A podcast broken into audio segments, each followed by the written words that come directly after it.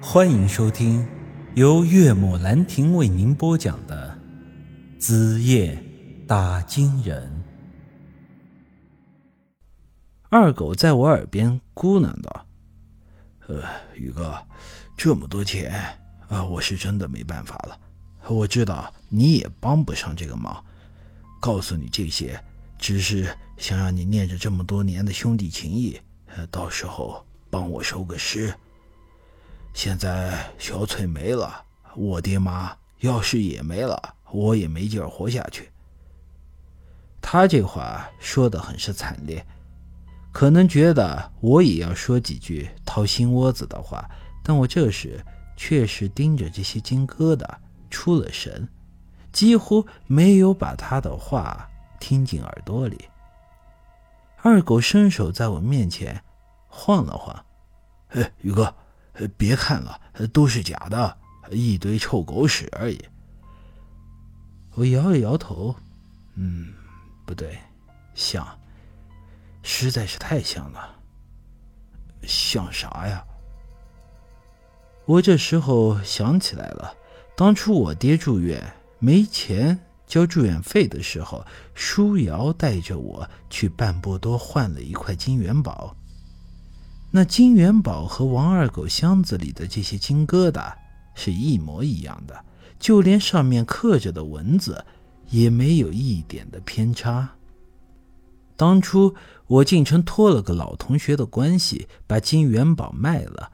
我当时走的也是地下交易，买方是谁我都不知道，但我隐约听我老同学说，对方好像是叫个什么霍老板。现在看来。霍老板和霍老四或许就是同一个人。我和二狗的金疙瘩都卖给了他，只不过我的是真的，二狗的是假的。我咳嗽的一声说道：“ 先别说这些没用的，我还替你收尸，你就这点出息啊？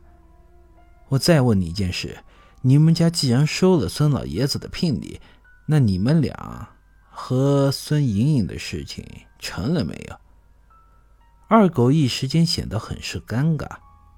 呃，宇哥，我我这时候就别死要面子了，快实话告诉我，霍老四那边的事儿我能帮你解决了，现在孙老爷子那边的事儿才是真正的硬茬。二狗的眼睛一下子就有了光。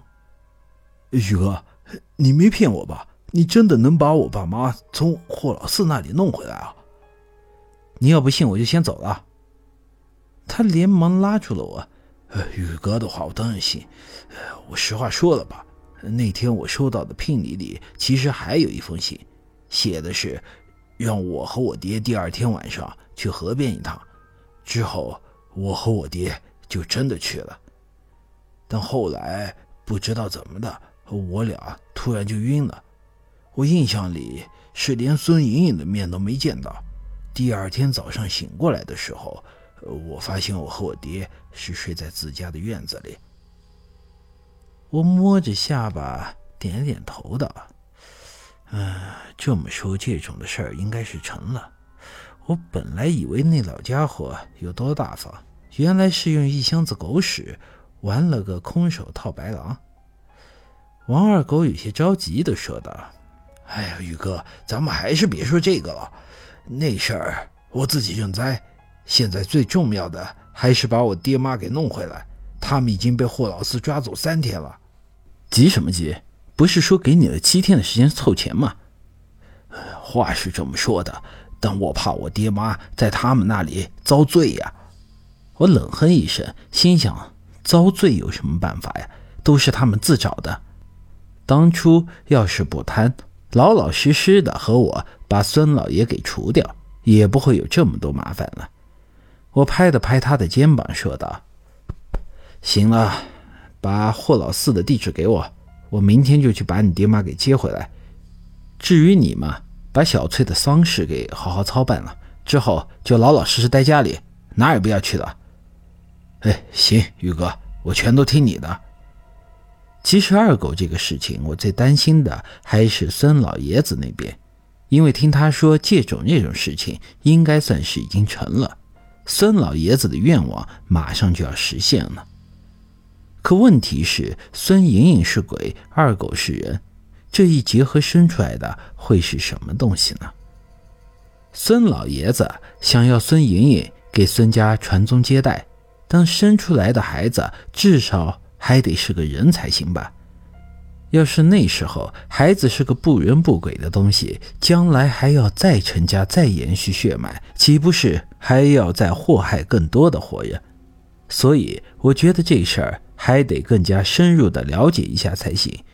至于二狗，最担心的是霍老四那边，我倒是真不觉得会有什么问题。本集已经播讲完毕。欢迎您的继续收听。